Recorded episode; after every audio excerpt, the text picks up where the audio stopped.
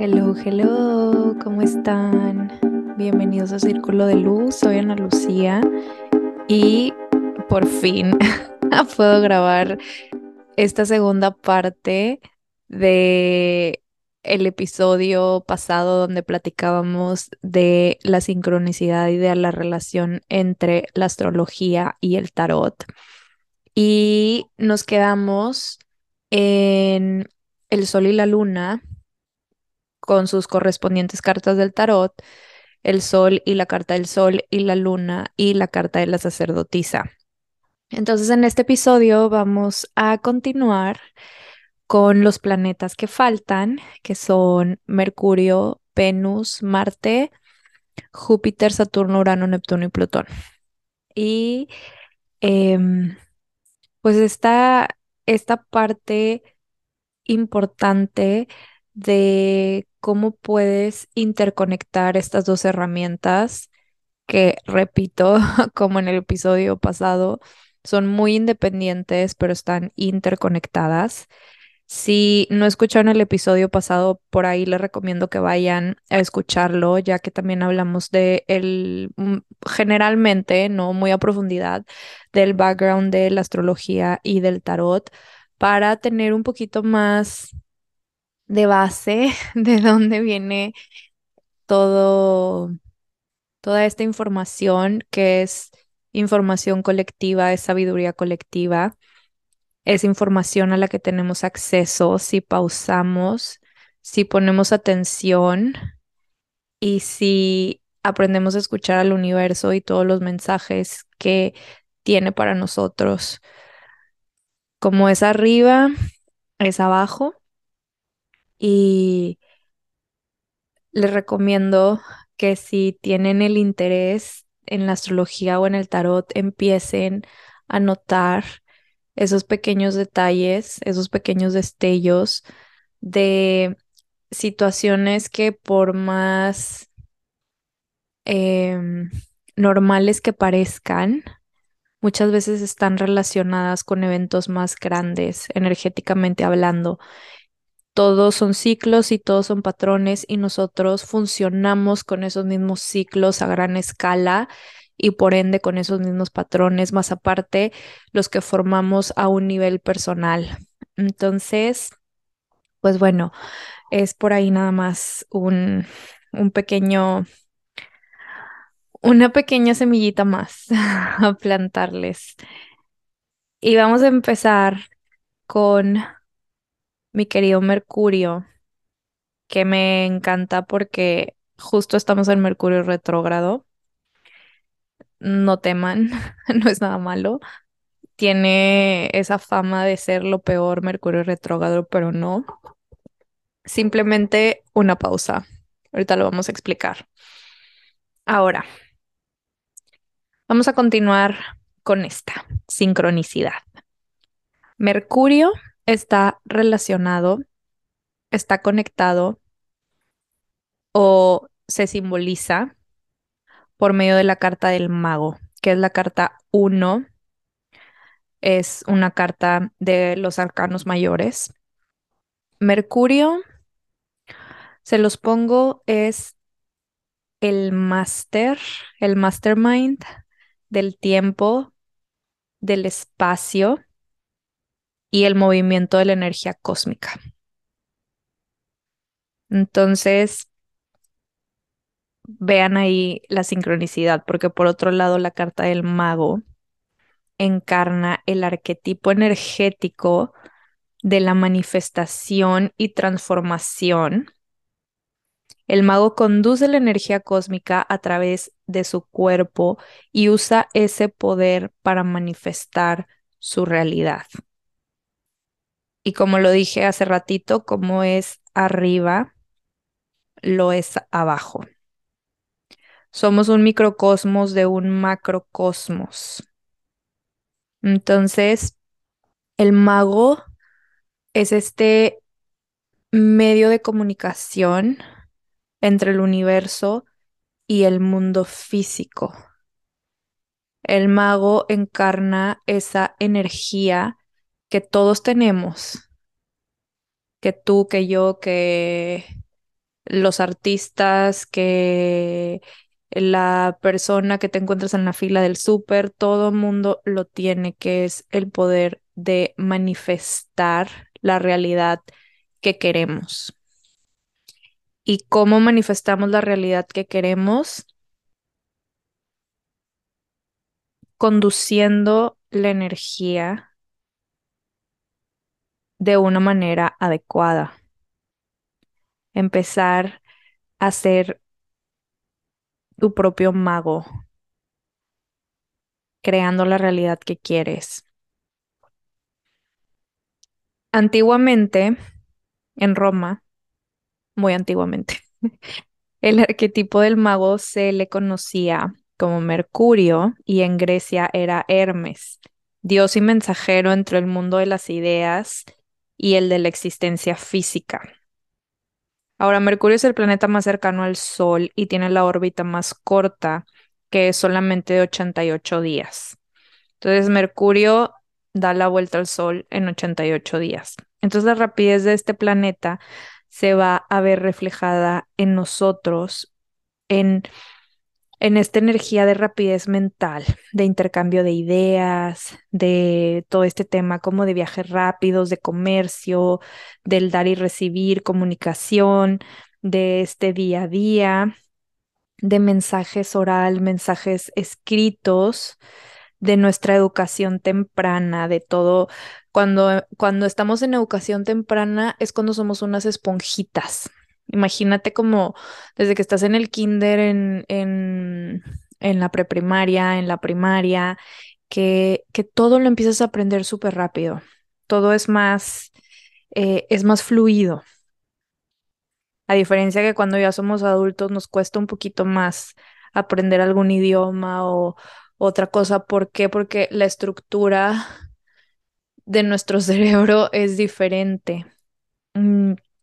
No, no tiene esa capacidad tan rápida de empezar a, a, recibir esta nueva información y procesarla eh, rápidamente, ¿no? Entonces, eh, Mercurio representa todo esto, representa también estos mensajes, estos como omens, em, yo diría como las personas que a cada rato se dan cuenta como de ver estos números cósmicos como 111, 444, horas espejo, y que cada rato reciben estos mensajes y, y, y los pueden entender de cierta manera, los pueden, los pueden recibir los pueden procesar y luego los, los pueden transmitir. También son personas que tienen fuerte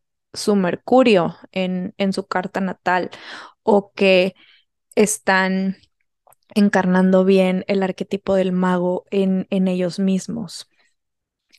Entonces, Mercurio rige la comunicación.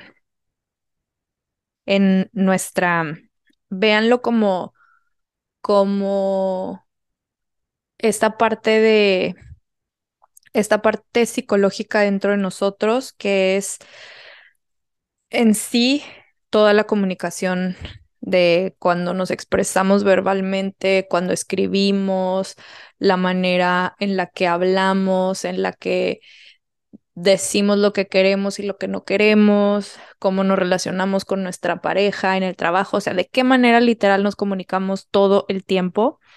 Eso es Mercurio dentro de nosotros. Y el signo en el que esté es de qué manera estamos expresando esa comunicación, o sea, cuál es nuestro estilo de comunicación.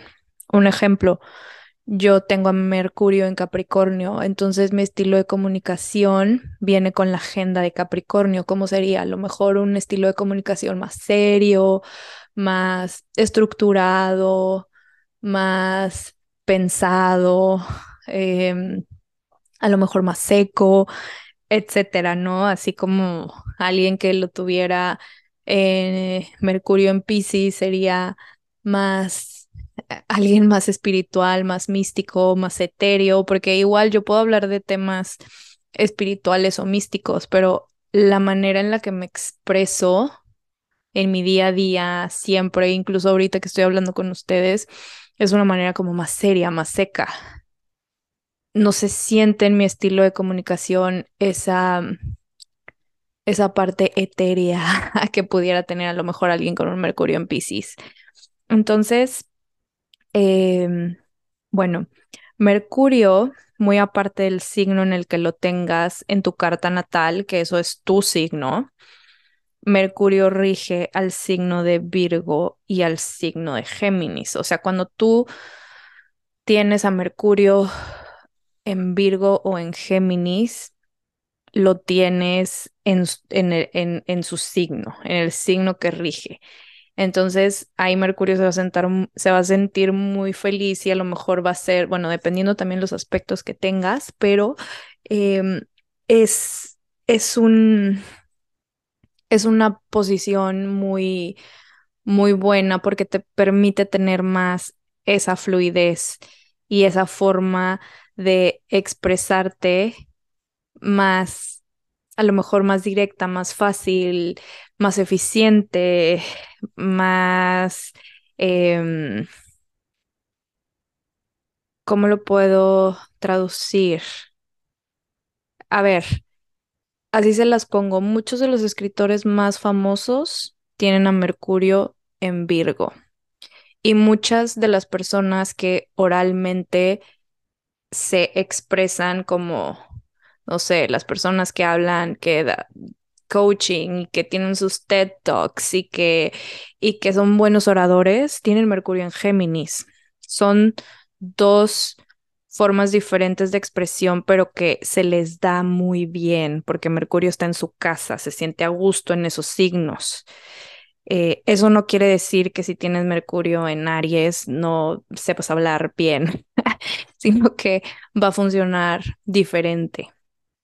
Este, entonces, eh, Mercurio también se le asocia eh, bueno, así como rige a Virgo y a Géminis, también rige la casa 3 y la casa 6 de eh, tu, tu carta natal, que la casa 3 viene siendo la casa de Géminis y la casa 6 la casa de Virgo, independientemente del signo que tú tengas ahí.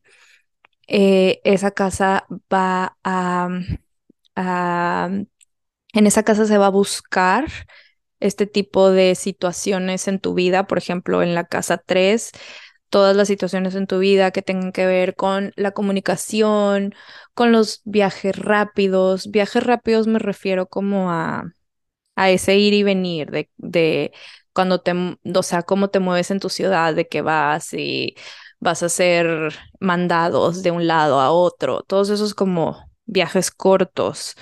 Em, tus vecinos, tu comunidad cercana, tus hermanos, eh, tíos, tías, primos, eh, esa familia, esa familia cercana que no, no son tus papás, pero que, que son cercanos, que formaron parte de tu desarrollo en la infancia.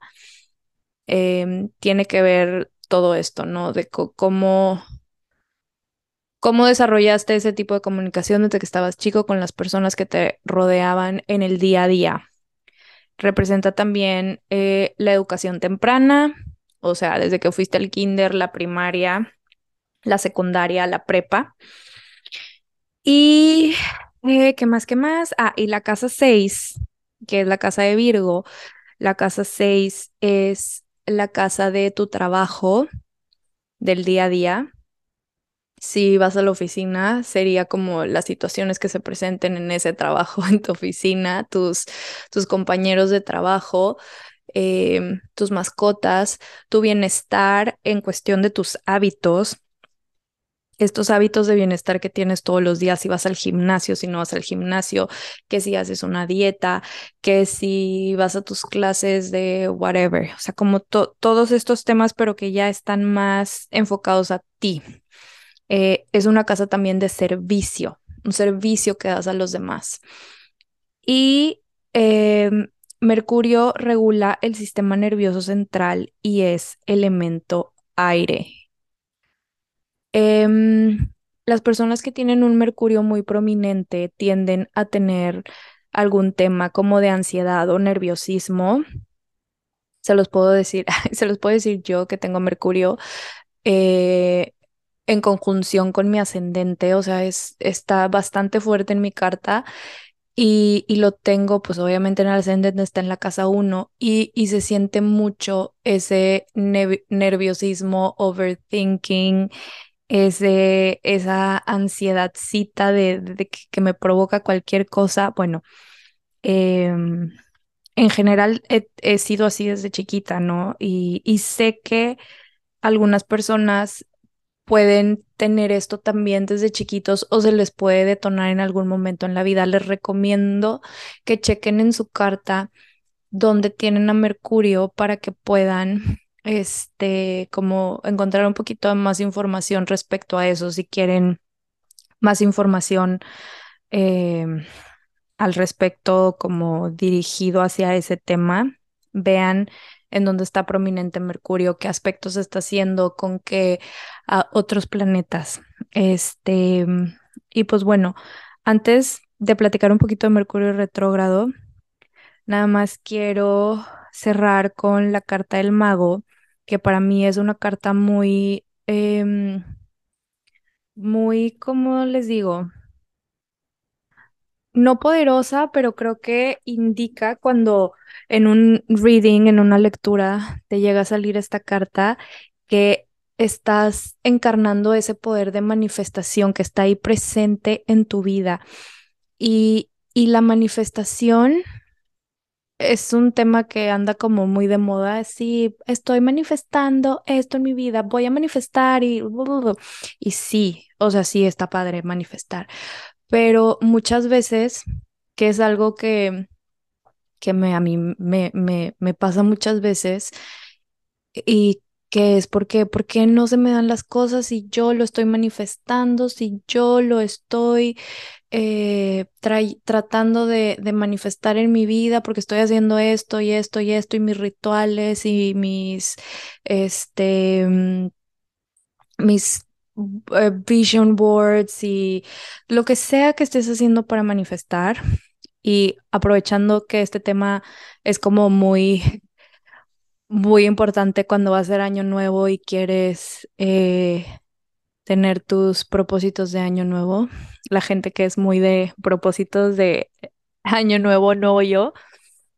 El manifestar implica mucho tener una buena comunicación interna de el, de, del mundo de tus ideas y lo que y lo que en realidad quieres para eso poderlo transmitir al mundo físico.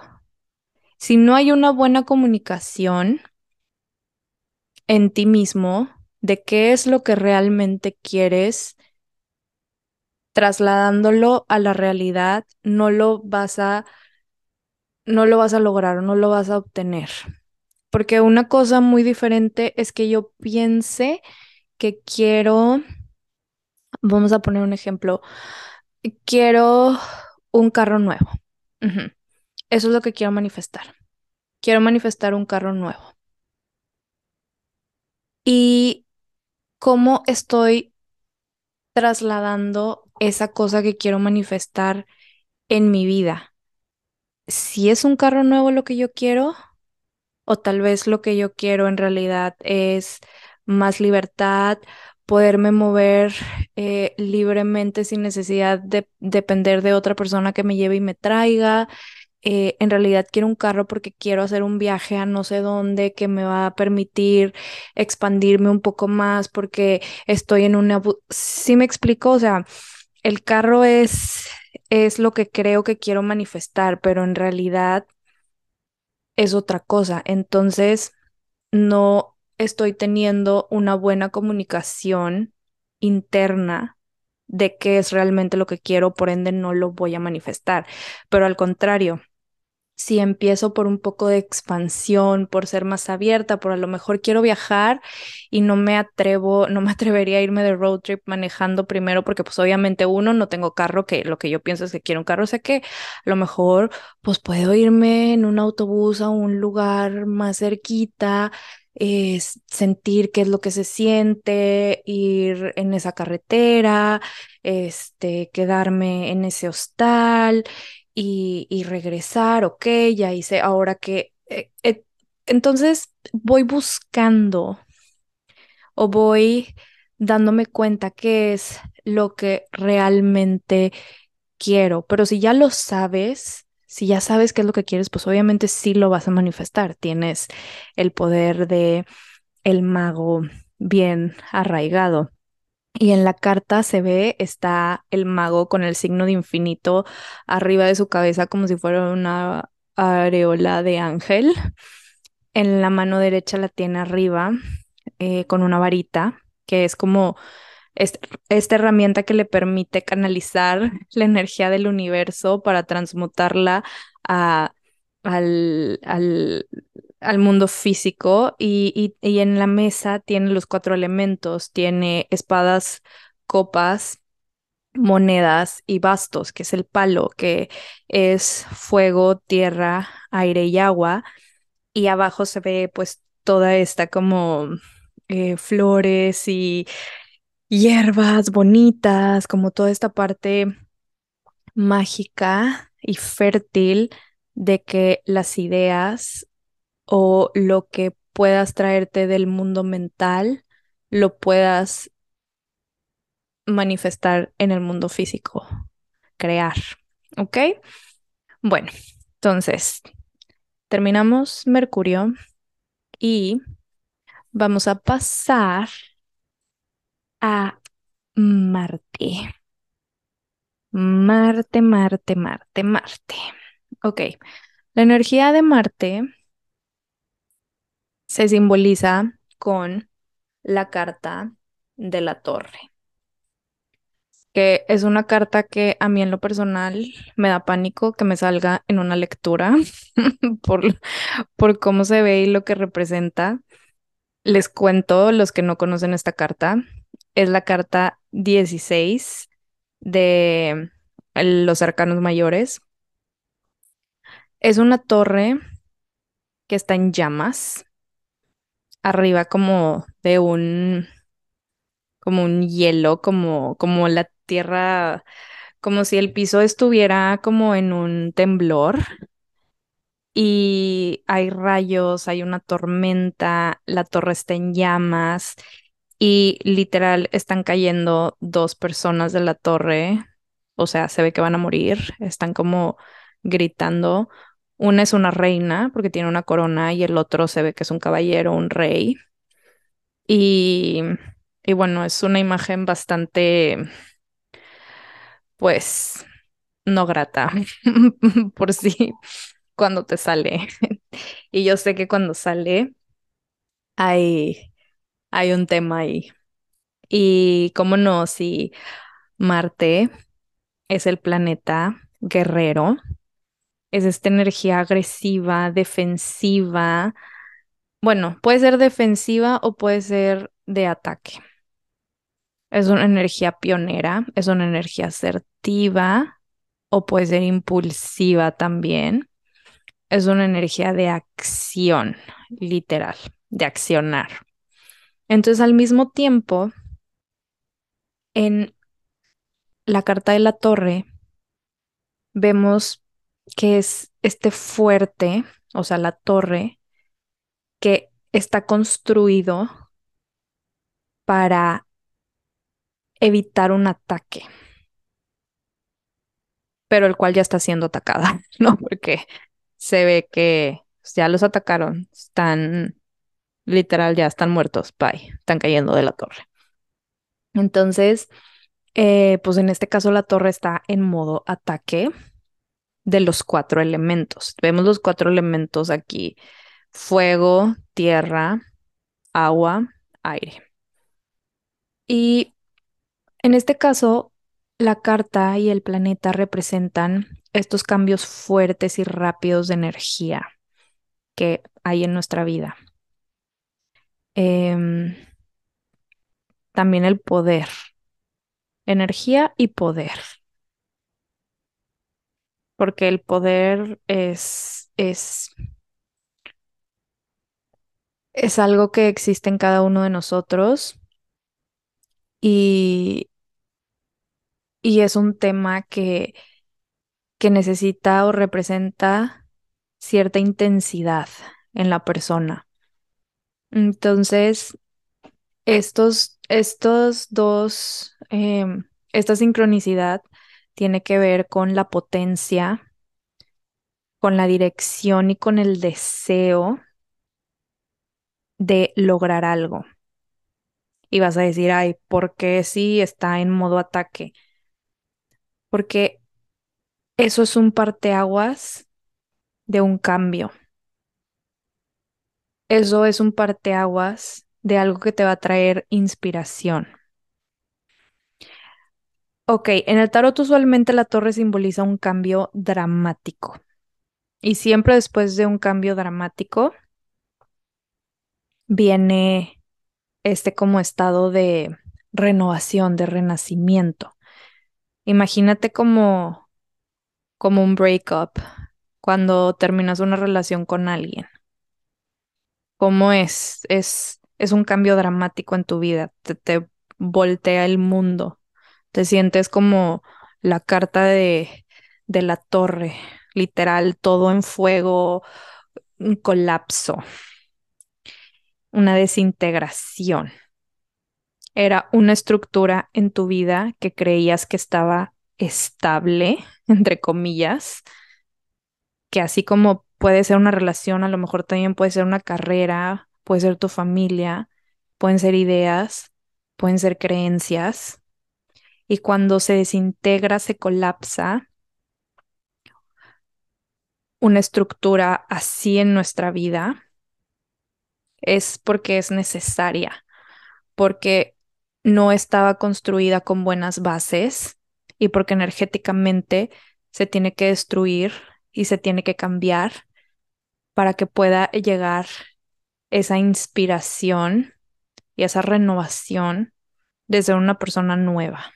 Y ahí es donde, donde se siente esa energía de Marte, de, de, de agresión, de que te vuelves un guerrero que está saliendo adelante, que tiene esa energía de acción, de, de cambio. Claro, esta energía obviamente se puede representar en una expresión alta o baja, que también pudiera ser esa agresión en vez de utilizarla para una inspiración, se utilizara para, para, para daño, para, para literal este, dañar a otra persona eh, y, sea demasiado el, el, el ataque.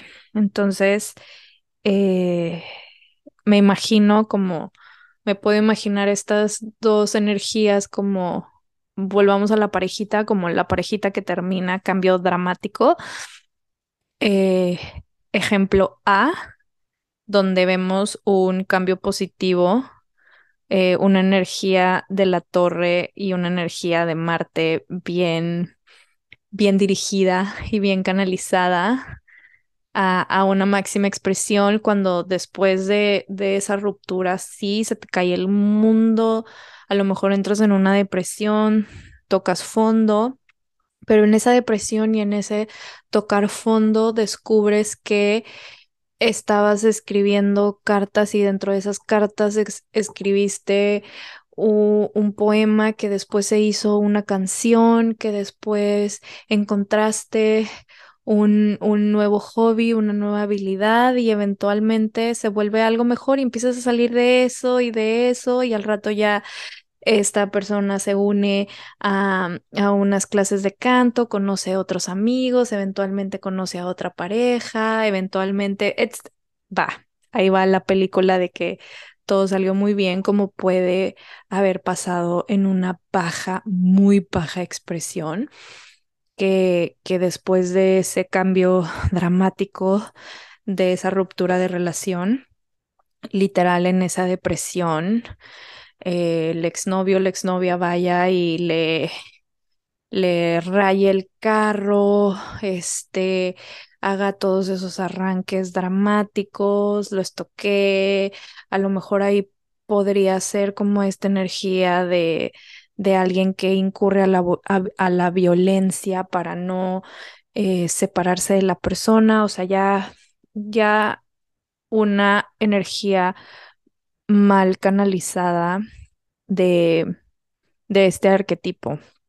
Entonces, bueno, astrológica, bueno, quiero decirles, después de la tormenta siempre viene la calma cuando pasa la torre. Cuando te sale en una lectura, no te asustes porque es necesario ese, ese colapso para que después pueda venir algo mejor.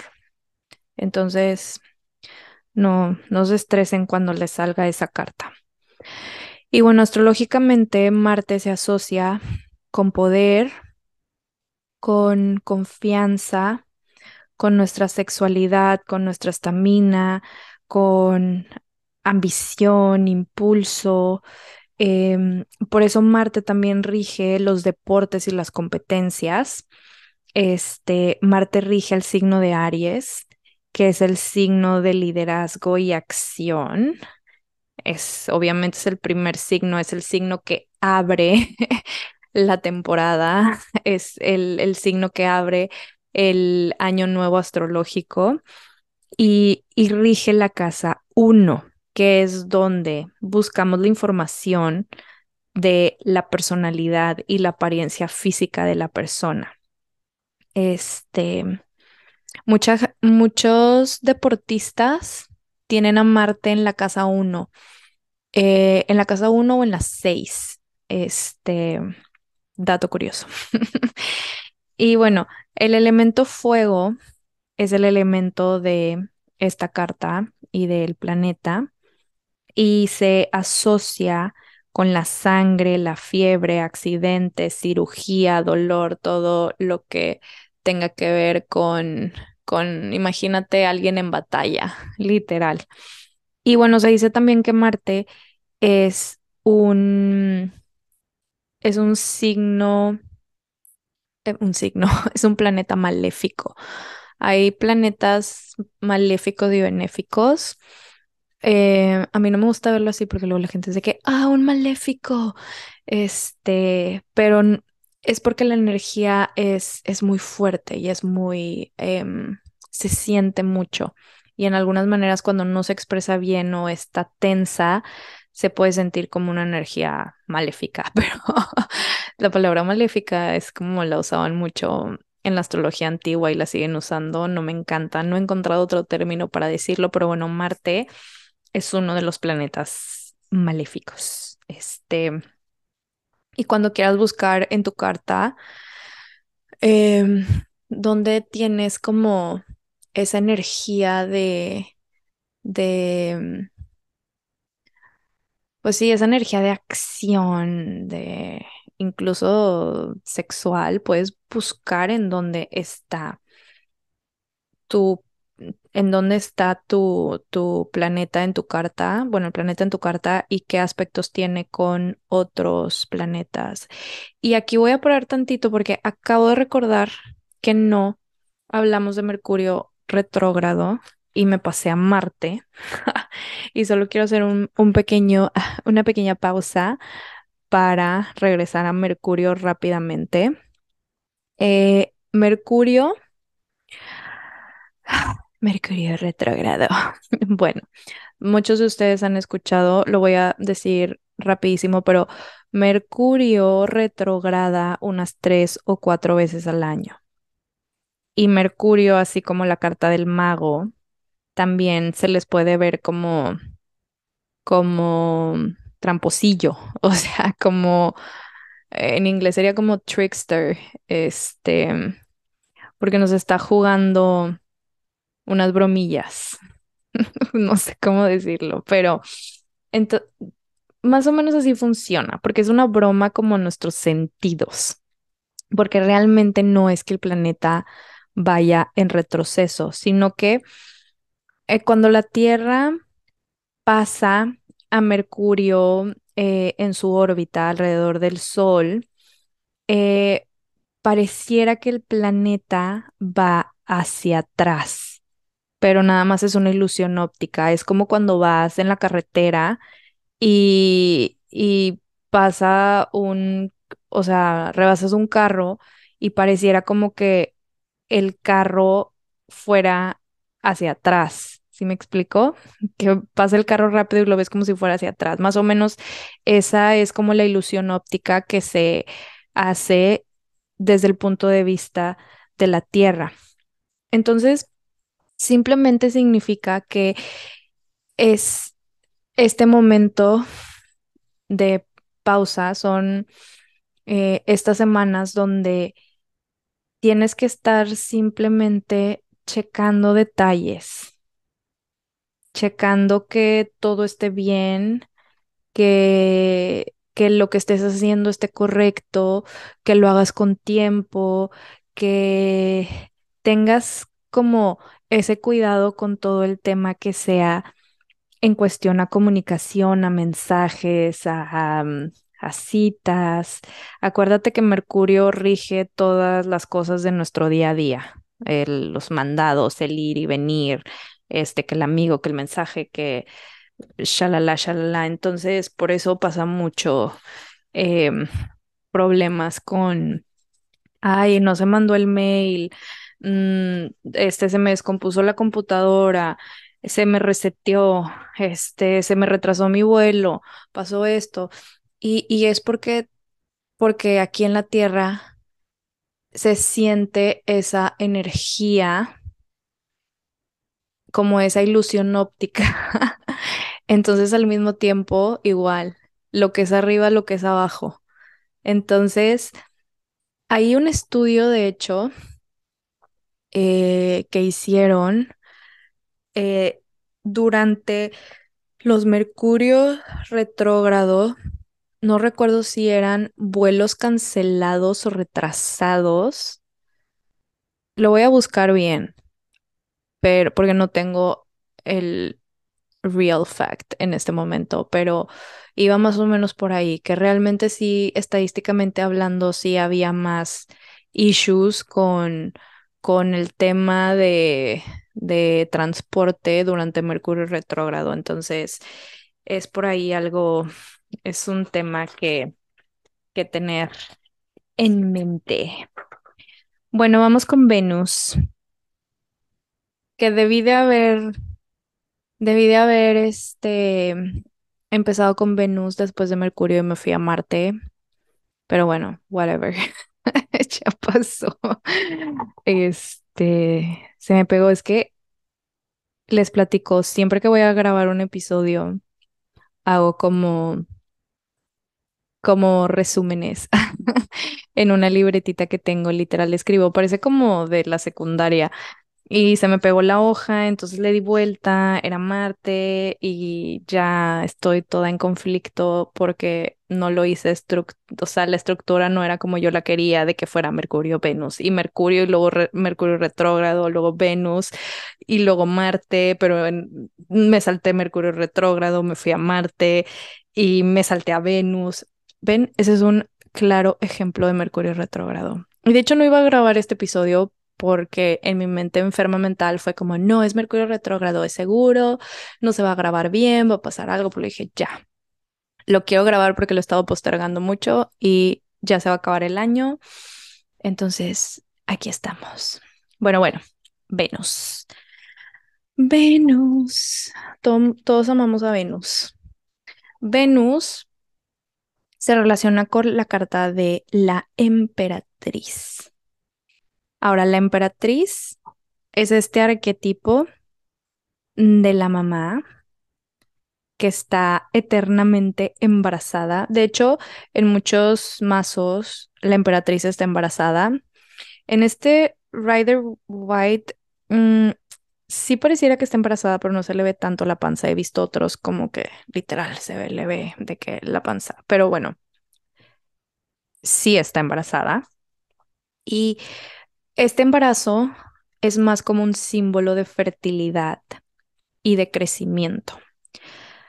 La emperatriz es la madre naturaleza, siempre fértil, siempre dadora, siempre creadora.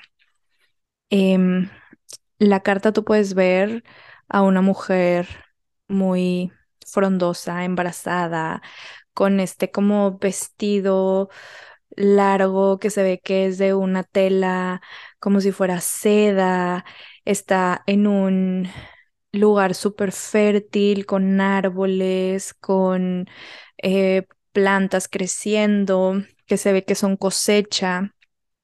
Está sentada en, en un como, podría decirse que es un trono, pero realmente no es un trono, pero está lleno como de cojines, de almohadas que se ven súper ricos y de hecho abajo hay, yo pensaría que es una piedra en forma de corazón y tiene el símbolo de Venus ahí, o sea, ahí está tal, tal cual la relación.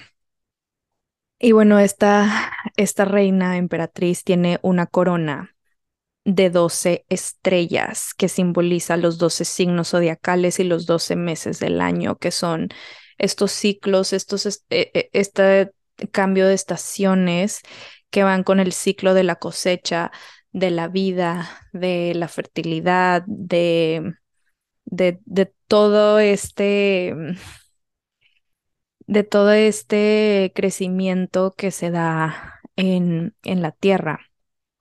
Y bueno, eh, Venus y la emperatriz comparten este amor a la belleza. Vamos a recordar que el amor y la atracción son unas súper, pero súper, súper, súper poderosas fuerzas creativas. Y bueno, en la antigüedad en Roma, Venus era la diosa de la belleza, del amor, de la atracción. Este, en Grecia era Afrodita, están interconectadas con este, con este tema de como de esa sensualidad, de, de confort, de gozo, de afecto. Es un planeta benéfico, así como Marte era un planeta maléfico, Venus es un planeta benéfico. Y bueno, obviamente también aquí vamos a recordar que todo tiene su alta expresión y su baja expresión. Pues una baja expresión de Venus podría ser demasiada frivolidad. Una alta expresión podría ser esta energía creativa y dadora. Este, Venus rige el placer, el amor, la belleza, las artes, el romanticismo, ay, de que, uh, Venus, por eso amamos a Venus. Venus es la estrella de la noche y de la mañana y rige a los signos de Tauro y Libra, así como la segunda casa, eh, que es la casa de Tauro y es la casa del el valor y las, las posesiones materiales. Em, yo diría también que es la casa de la autoestima y es la casa donde podemos ver de qué manera, qué es lo que nos gusta y de qué manera lo atraemos. Y Venus también rige la casa 7, que es la casa que rige Libra también, que es la casa de matrimonio, de relaciones, de compromisos, pero esta casa no es como de del noviecillo así X y, o del güey con el que estás hablando eh, por mensaje y ya no. Es la casa de las relaciones, ya relaciones estables, de esa relación uno a uno, donde hay un compromiso, donde es un matrimonio, incluso puede ser una relación empresarial, un socio de, de tu empresa donde tienes una relación uno a uno y donde hay ese intercambio y ese compromiso de confianza de una relación más íntima. Este, podríamos ver como la casa 2, que es la de Tauro, dependiendo los planetas que tengas ahí. qué es lo que amas, qué amas, qué te gusta, qué quieres. Y la casa 7, que es la casa de, de que rige Libra, es cómo amamos, de qué manera amamos. Entonces, ¿qué amamos y cómo amamos?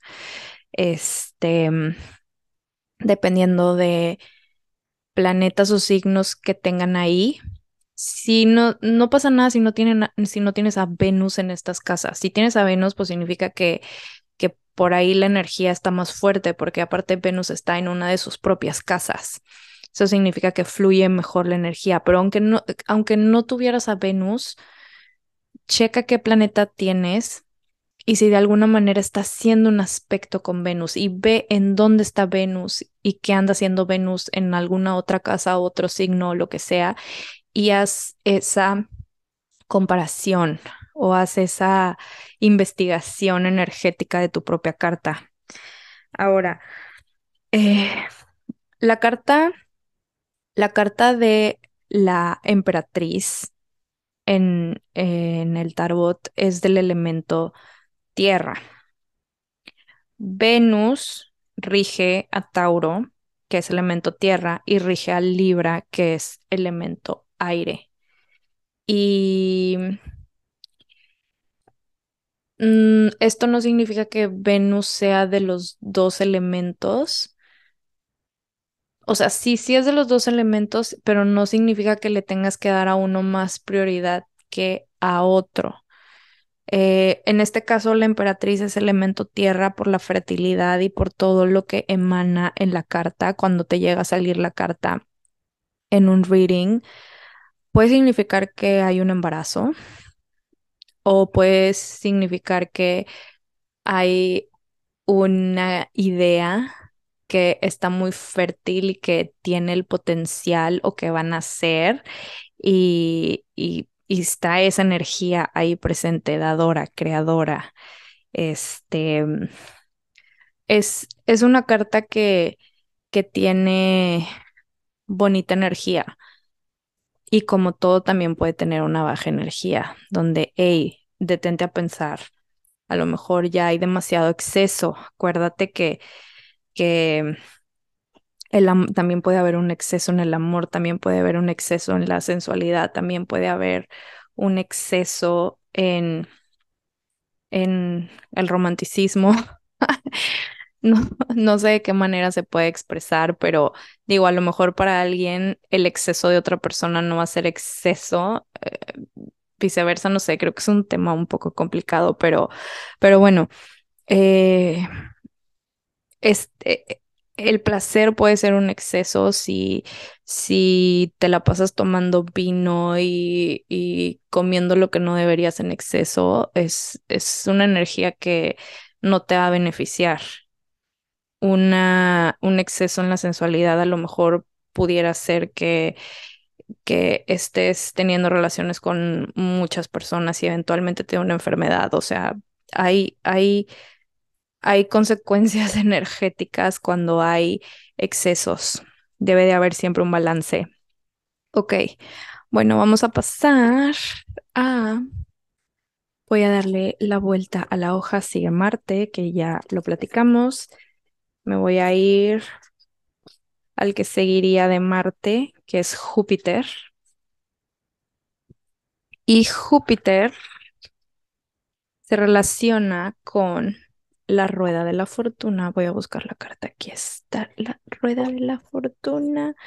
Ay, esa carta se me hace súper mística porque tiene demasiados símbolos em, muy religiosos y místicos.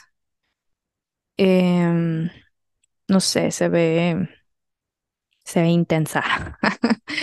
bueno, ok. La rueda de la fortuna, ya no me voy a desviar porque este episodio va a durar 80 mil años. Júpiter es el gran benéfico. Es si hay planetas benéficos y maléficos, Júpiter sería el súper benéfico, el, el mejor, el buena onda, el que te va a dar todo, el de la buena suerte, literal, y la buena fortuna. Es donde vas a buscar en tu carta donde tengas a Júpiter, es, es literal los regalos del universo. Es el planeta más grande del sistema solar y representa este crecimiento y expansión en nuestra vida. Es como este proceso de, de ampliar de qué manera vemos al mundo, cómo experimentamos el mundo.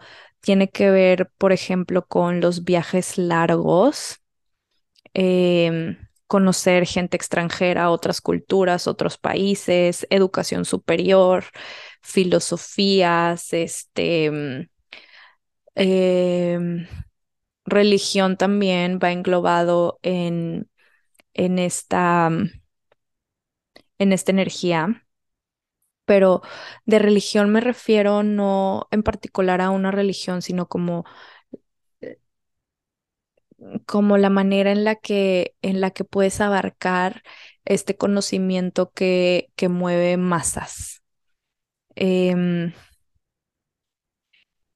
porque religión no hay una, hay muchas. Entonces, todo este tipo de, de aprendizajes, de filosofías y de religiones entrarían dentro de la casa que rige Júpiter, el signo, etcétera. Este, de los mejores regalos que Júpiter te puede dar es la sabiduría. Y ahí es donde tú eliges qué tipo de sabiduría, éxito, larga vida, buena salud, literal todo lo rico de la vida. Em, la carta, les decía, es como, como mística, tiene, tiene como gargolitas. Bueno, no, no son gargolitas. Bueno, en sí, en esta versión que yo tengo fueran como gargolitas, pero son animales, ¿no? Acuario. Eh, Acuario, Escorpio, Leo y Tauro son los signos que están representados en esta carta y cada uno está leyendo un libro que es el Torah, que representa como el libro de la sabiduría. Hay una serpiente también a la izquierda que representa a, a un dios egipcio y hay una figura que parece como humanoide y es Anubis que va subiendo por la derecha de la rueda. Este está Hermes también, que recordemos que Hermes está conectado con Mercurio. Y la esfinge que está arriba eh, representa también como, como como todo esto que tenemos que resolver o que tenemos que aprender de la rueda de la vida. Y pues bueno, es en sí representa todos estos ciclos, que obviamente siempre van a haber cosas buenas, pero también hay cosas malas, o sea, existe Existe todo en esta vida. Como puedes estar arriba, también puedes estar abajo. Existe el elemento de oportunidad en la vida de todos. Y esta carta nos muestra y nos representa esto. Júpiter en nuestra carta natal nos muestra también dónde tenemos estas oportunidades y dónde podemos aprovechar estas oportunidades para poder lograr el éxito, la sabiduría, todo eso rico de la vida que queremos. ¿Ok? En la mitología romana, Júpiter era el que regía a los dioses, era el guardián, era el protector. También, también ahora, pues Júpiter lo, lo tenemos como em, no el guardián y el protector de los dioses, pero sí como el, el planeta que buscamos para ver de qué manera podemos salir de la situación en la que estamos sin ningún rasguño. Entonces, cuando quieras buscar en dónde tienes buena suerte en tu vida, busca en dónde tienes a Júpiter en tu carta. Y bueno, Júpiter rige el signo de Sagitario y antiguamente regía Pisces. En la astrología moderna rige solamente a Sagitario, que obviamente pues es este signo que que está relacionado también con toda esta energía de sabiduría, de es como el free spirit de los signos, el que se va de road trip, el que encarna como esa energía tan relajada y Sagitario. Ah, también puede ser muy dogmático y muy cerrado cuando se lleva esa, esa religión al extremo hay, hay extremos de todo, ¿no? Este, y bueno, podemos ver, podemos buscar su energía en la casa 9, que igual representa todos estos, todos estos temas. Educación superior. Si la casa 3, la casa 9 está contraria a la casa 3. Si la casa 3 que platicábamos es la casa de Géminis cuando hablamos de Mercurio, representa tu educación primaria, esta casa representa tu universidad y tu maestría y doctorado. Haz de cuenta. Esa parte de la vida. Y bueno, eh, Júpiter es tanto Júpiter y Sagitario y la carta de la rueda de la fortuna es elemento fuego. Ahora vamos a Saturno. Mi personalmente es mi favorito porque yo soy, yo soy hija de Saturno. Saturno está súper prominente en mi carta y Saturno es el gran maléfico. Así como Júpiter es el, el gran benéfico, Saturno es el gran maléfico, pero no teman. Eh, es maléfico por una razón y es algo que podemos usar a nuestro favor. Porque así como Júpiter te da, te da, te da, te da, te da, te da, tanto de todo puede crear un exceso y, y al final lo pierdes todo porque hay, hay un abuso de eso. Em, y con esa energía me imaginaría a alguien que se gana la lotería y se gasta todo y se queda sin un peso. ¿Y por qué? Porque no lo trabajó, porque solo recibió, recibió, recibió, recibió, todo está bien padre, pero, pero no hay trabajo duro. Y con Saturno sí hay trabajo duro. Si te ganas la lotería, bueno, la invierto, mm, mm, compro una casa para rentar, invierto en un negocio, construyo unos departamentos y los rento, empiezo, invierto en en un este Bitcoin, no sé, estoy inventando. Pero bueno, va a significar trabajo, va a significar un esfuerzo, va a significar sacrificar ciertas cosas, a lo mejor tu tiempo, a lo mejor este, pues ya no te pudiste comprar lo que tenías pensado comprarte, en irte de viaje y vivir a lo mejor tres años súper a gusto en las Maldivas sin preocuparte de nada, pero gastándote todo el dinero y después quedándote en la calle, pero en cambio Saturno te hace trabajarlo y eventualmente la recompensa de Saturno va a ser mejor. Entonces hay dos lados de la, de la moneda. Saturno se relaciona con la carta de el mundo, que si tú la ves al lado de la carta de la rueda de la fortuna, se ven muy, muy parecidas y tienen los mismos símbolos. En la carta de el mundo igual es una rueda. En medio está una mujer semidesnuda, como, como en bailando. no sé cómo explicarlo. Pero igual en las cuatro esquinas está representado otra vez el signo de Acuario, de Escorpio, de Tauro y de Leo, con sus correspondientes figuras. Y, y si tú te fijas en la carta de la Rueda de la Fortuna, está igual. Digo, igual en ese aspecto, igual pero diferente.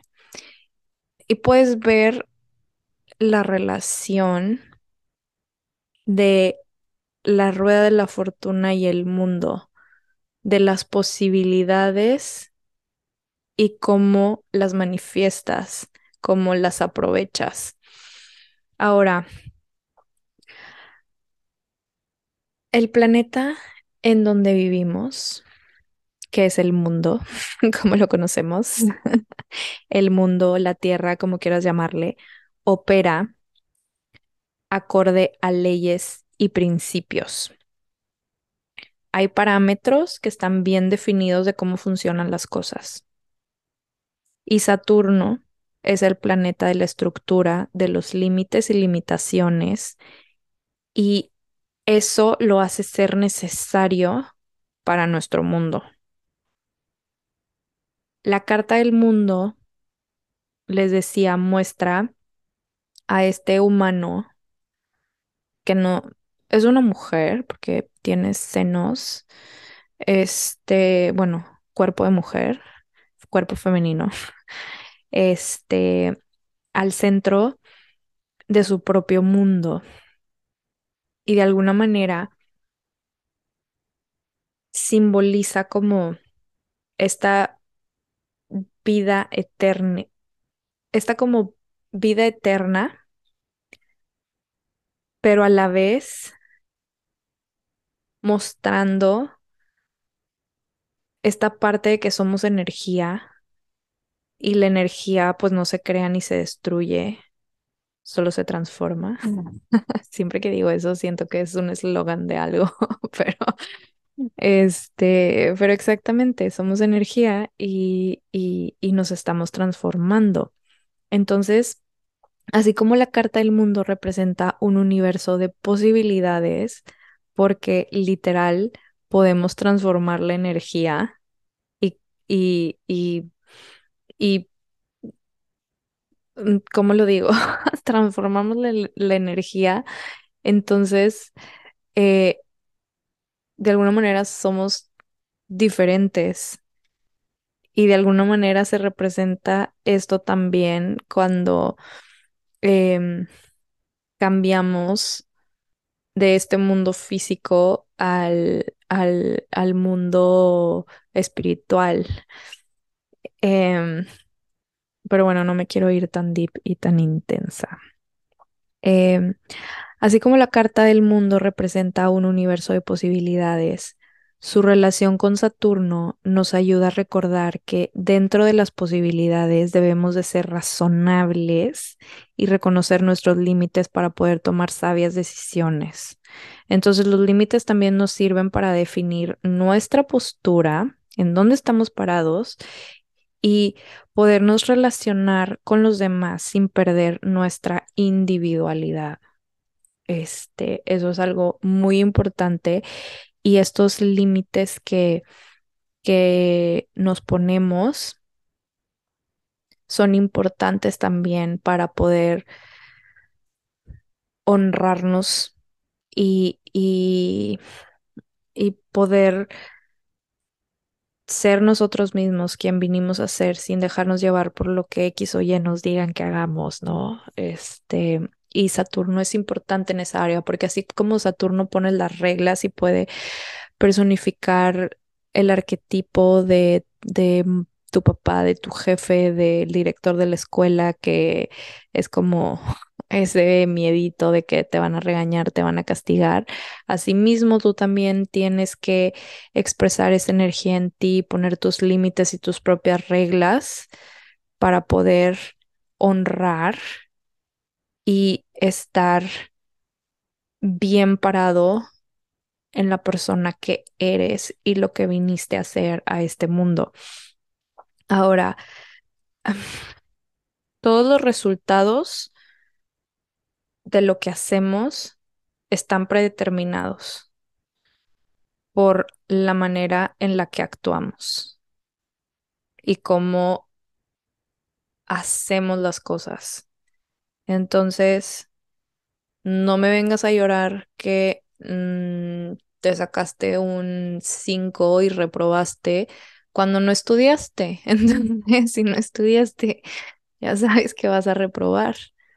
A lo mejor un día tuviste suerte, Júpiter, rueda de la fortuna, y, y no estudiaste nada y te sacaste un 10, pero fue suerte.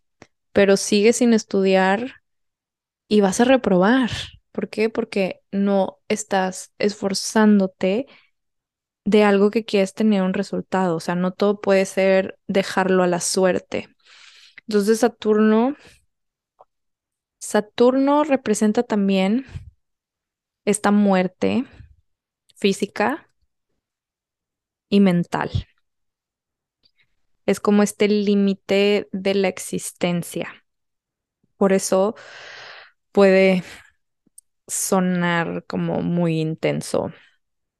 Y por ahí hay como cierto, no parecido, pero como ciertos aspectos con Plutón que comparte con Saturno, pero al ratito vamos a ver a Plutón, em, que tienen que ver con, con esta parte de, de la muerte como, como factor importante de reconocer para lograr un cambio. Bueno, una representación de Saturno como dios antiguo era Cronos, el dios del tiempo, que fue el dios que se comió a sus hijos. Em, pero bueno, no me voy a meter tanto ya en esa mitología, pero bueno, de ahí viene también como su representación como súper maléfico. Digo, obviamente, se comió a sus hijos. Bueno, ese dios regía la conformidad, el orden social, la agricultura. Eh, se le conoce también como fundador de la civilización.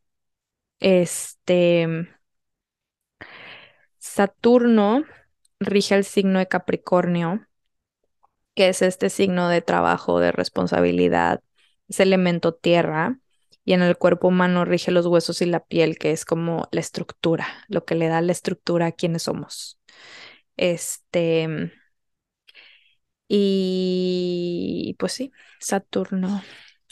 Saturno puede ser muy, muy intenso en cuestión de, de bloqueos en tu vida, pero son necesarios para que puedas ser una mejor persona, para que puedas como impulsarte con esa energía a ser quien tienes que ser. Entonces no vamos a ver a Saturno como si fuera tan malo. Y ahora nos vamos a pasar a Urano, que es la carta del loco que ya lo habíamos platicado en el, en el primer episodio de esta temporada. Urano es el planeta de la libertad, de la revolución y apertura de mente así como el loco en la carta del loco, esta es una energía idealista que inicia cambios, que abren caminos, eh, que destruyen lo viejo para empezar lo nuevo. Es una energía de alguien como un poquito excéntrico, diferente, que no se conforma con lo tradicional. Em, literal, cuando vemos la carta del loco, vemos a un espíritu libre, incluso su ropa, todo se ve como, como diferente. Eh, es un, es un ser andrógino, es un ser que se ve que tiene confianza ciega en el universo, un poquito como ingenuo, pero, pero con la confianza de que, de que sabe lo que quiere. Y bueno, Urano es el planeta de cambios inesperados, rige la independencia y originalidad. En la sociedad rige las ideas radicales y eventos revolucionarios que buscan la transición de viejos establecimientos que ya no sirven a nuevas formas, tipo ideas, movimientos progresistas, colectivamente hablando, ¿no? Representa toda esta energía. El símbolo de Urano, cuando tú ves el simbolito, este, parece como si fuera un satélite así chiquito. Y pues tiene que ver también porque este planeta se le asocia con avances tecnológicos. Yo por eso siempre me acuerdo cuando lo veo. se me hace como, ajá, como un mini satélite. Este, y bueno, astronómicamente hablando, Urano también es como súper inusual. O sea, su rotación es de lado, entonces sus dos polos están en dirección al Sol y el otro hemisferio queda así en total obscuridad y tiene una rotación muy rara. Urano rige el signo de Acuario, que es este signo como de pensamiento futurista, como este signo medio rebeldón, que piensa diferente, eh, muy mental, algo frío y como desapegado. Eh, es de elemento aire. Y bueno, igual Acuario rige la casa 11, que eh, son todo lo que tiene que ver con grupos sociales, causas idealistas, nuestros sueños y esperanzas. Grupos sociales también ahora incluyen redes sociales, pero también grupos sociales a los que estés tu grupo de amigos, grupo de tu campamento de no sé quién, grupos grandes de gente. Eh, y bueno, Urano rige el sistema circulatorio, las piernas y los tobillos. Y ya casi acabamos. Neptuno. Neptuno se relaciona con la carta de el ahorcado. Que esta carta luego la ven también como que les da miedo, pero no teman. No es una carta de miedo. El ahorcado literal está suspendido en otra realidad. O sea, tú lo ves y se ve súper tranquilo güey que está, que está suspendido. O sea, no parece que esté ahorcado porque lo hayan querido matar o lo hayan querido ahorcar. Parece que literal él se puso así. Y bueno, esta energía que representa esta carta porque se relaciona con Neptuno, porque Neptuno es el planeta de lo que hay más allá de esta realidad, del mundo espiritual, del mundo psíquico. Entonces, el ahorcado ya trascendió esta realidad, o bueno, esa es su meta. El ahorcado está ahí porque está en un trip meditativo, está en, está en otro, está en, otro en otra realidad. Y así como Neptuno va más allá de la conciencia y de lo racional. Es el planeta, em, Neptuno es el planeta, está compuesto mayormente de gases, como de gases y neblina. Entonces es planeta que es como etéreo, como todo en él es etéreo, todo es misterioso. Por eso representa nuestros sueños, representa otra realidad, ilusiones, magia, experiencias místicas. Este, todo, todo ese trip de, de, de la imaginación y más allá. Ahora, el ahorcado y Neptuno se asocian con la visión artística, con la meditación, con la imaginación, con la energía idealista y sensible que viene siendo también como esta energía psíquica. Entonces estas dos energías em, están representando como un periodo de autosacrificio, como esta suspensión de algún tema o preocupación, como cuando te vas a un retiro espiritual porque traes un trip y te quieres ir al retiro para pensar y para de alguna manera un poco escapar de tu realidad, pero para tener como un cambio de perspectiva. Esa es la energía que representa el ahorcado y es una energía que también tiene Neptuno. Entonces, em, aquí en la carta del ahorcado, el ahorcado no se ve que está sufriendo. El ahorcado se ve cool, de que estoy ahorcado, estoy cool. muy, muy cool. Incluso está como haciendo la postura del árbol. está colgado en un árbol, eh, suspendido ahí, casual. Muy... Y tiene como esta aureola de luz o aura, energía áurica alrededor de su cabeza como en súper iluminado, que pues bueno, está, está representando toda esta energía, ¿no? Que bueno, estas energías no son buenas con los límites y son dadas al escapismo. Que de alguna manera lo que les dije ahorita de irse al retiro también puede ser una forma de escapismo si no se trabaja emocionalmente lo que se tiene que trabajar eh, como razón inicial. Entonces, los sueños, la oración, es un escape también. Cuando quieres que tus cosas se solucionen por otra, que alguien más te lo solucione, así sea Dios, así sea el terapeuta, así sea quien sea, y no te haces tú responsable de tu situación. Entonces está bien tomarte el tiempo para meditar, para reflexionar, para encontrar respuestas, pero no dejarle la responsabilidad a otra persona, que ahí es cuando cae en el escapismo, cuando no están bien delimitados esos límites. Está esa, esa neblina ahí como que sí estoy aquí, pero tú me estás ayudando, pero bueno, ya, este, ya estoy en el retiro, entonces ya soy otra persona porque ya regresé y me fui al retiro cuando realmente no trabajaste lo que tenías que trabajar.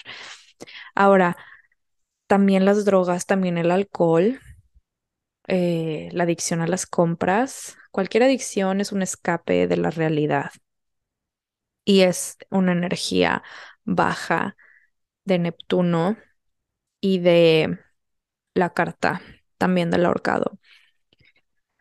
Em, los signos de agua, y en este caso Neptuno que representa todo esto, la gente que tiene prominente a Neptuno en su carta, pueden ser dados a mensajes psíquicos no, no solicitados.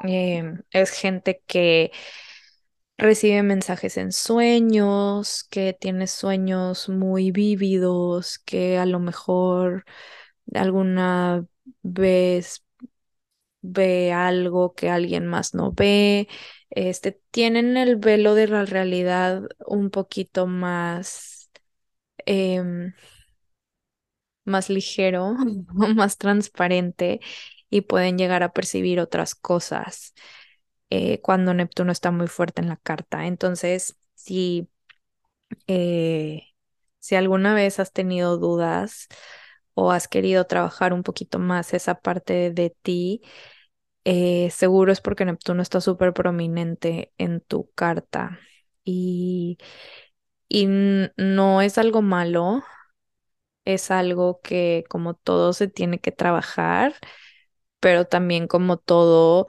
se puede liberar. Entonces, eso ya es cuestión de cada quien. Eh, en la mitología, Neptuno es el dios del mar, Poseidón. Mm, ya me voy a ir un poquito más rápido. Neptuno rige al signo de Pisces, eh, que bueno, sabemos que es este signo místico espiritual. Y Pisces rige a la casa, la casa 12, que es la casa de temas como más secretos, lo inconsciente, eh, lo que trasciende, temas de la mente y está relacionado también Pisces y la casa 12 a temas de neurosis y de enfermedades misteriosas, enfermedades mentales. Bueno, ahora sí llegamos al final. Plutón. Plutón y la carta de el juicio. Plutón es el planeta de la transformación, de la muerte, de la destrucción. Se escucha súper intenso. y el juicio lo podemos ver en la carta. Es una evaluación. Y bueno, sabemos que una evaluación siempre lleva un resultado. Y pues obviamente en ese resultado va a haber un cambio, ¿o no? Dependiendo del resultado. Y en este caso, Plutón y la carta del juicio nos muestran que los finales son parte del ciclo de resurrección y de renacimiento. Simbolizan una segunda oportunidad. Pluto, Pluto, Plutón, es que lo tengo escrito en inglés. Plutón en nuestra carta natal nos muestra áreas de pruebas y retos. Nos muestra áreas donde hay lucha de poderes, donde hay resistencia. Y la clave con Plutón es verlo con una perspectiva evolutiva y de que tiene que haber un cambio inevitable. Entonces, cuando te hacen, cuando te hacen un reading en el tarot y te sale la carta del juicio, te está, es una energía que te está llamando a tomar decisiones, a un despertar. Es la carta de la awakening. Em, es la carta de liberar lo que ya no te sirve y de que uses tu energía de una mejor manera.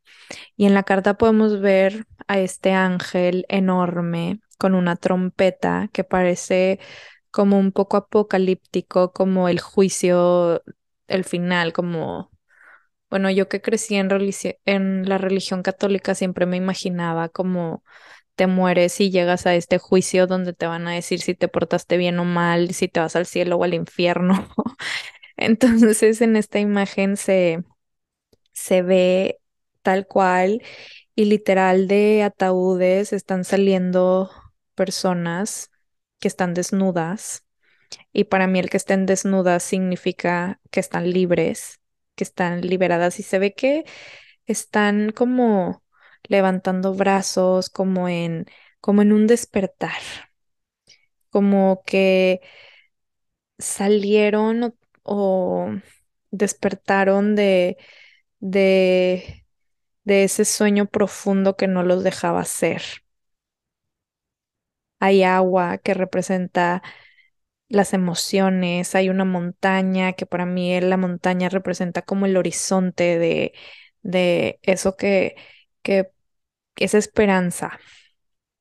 Em, es una carta que, que me gusta y no sé, está rara. Como que tengo cartas favoritas y esta carta es una de ellas. Cuando te sale esta carta es un despertar, es como si te dieran una cachetada, algo que te va a dar una cachetada y te va a decir, así están las cosas, toma una decisión ya y te das cuenta y decides y decides despertar o volverte a meter en el ataúd y volverte a dormir. Y bueno, Plutón en la mitología es el dios del inframundo, Hades. No sé si se acuerdan de la película de Hércules. Em, me, acuerdo mucho, me acuerdo de mucho de Hades en esa película. Bueno, literal, ese es el dios que representa Plutón. Y pues ahí es donde las almas iban después de la muerte.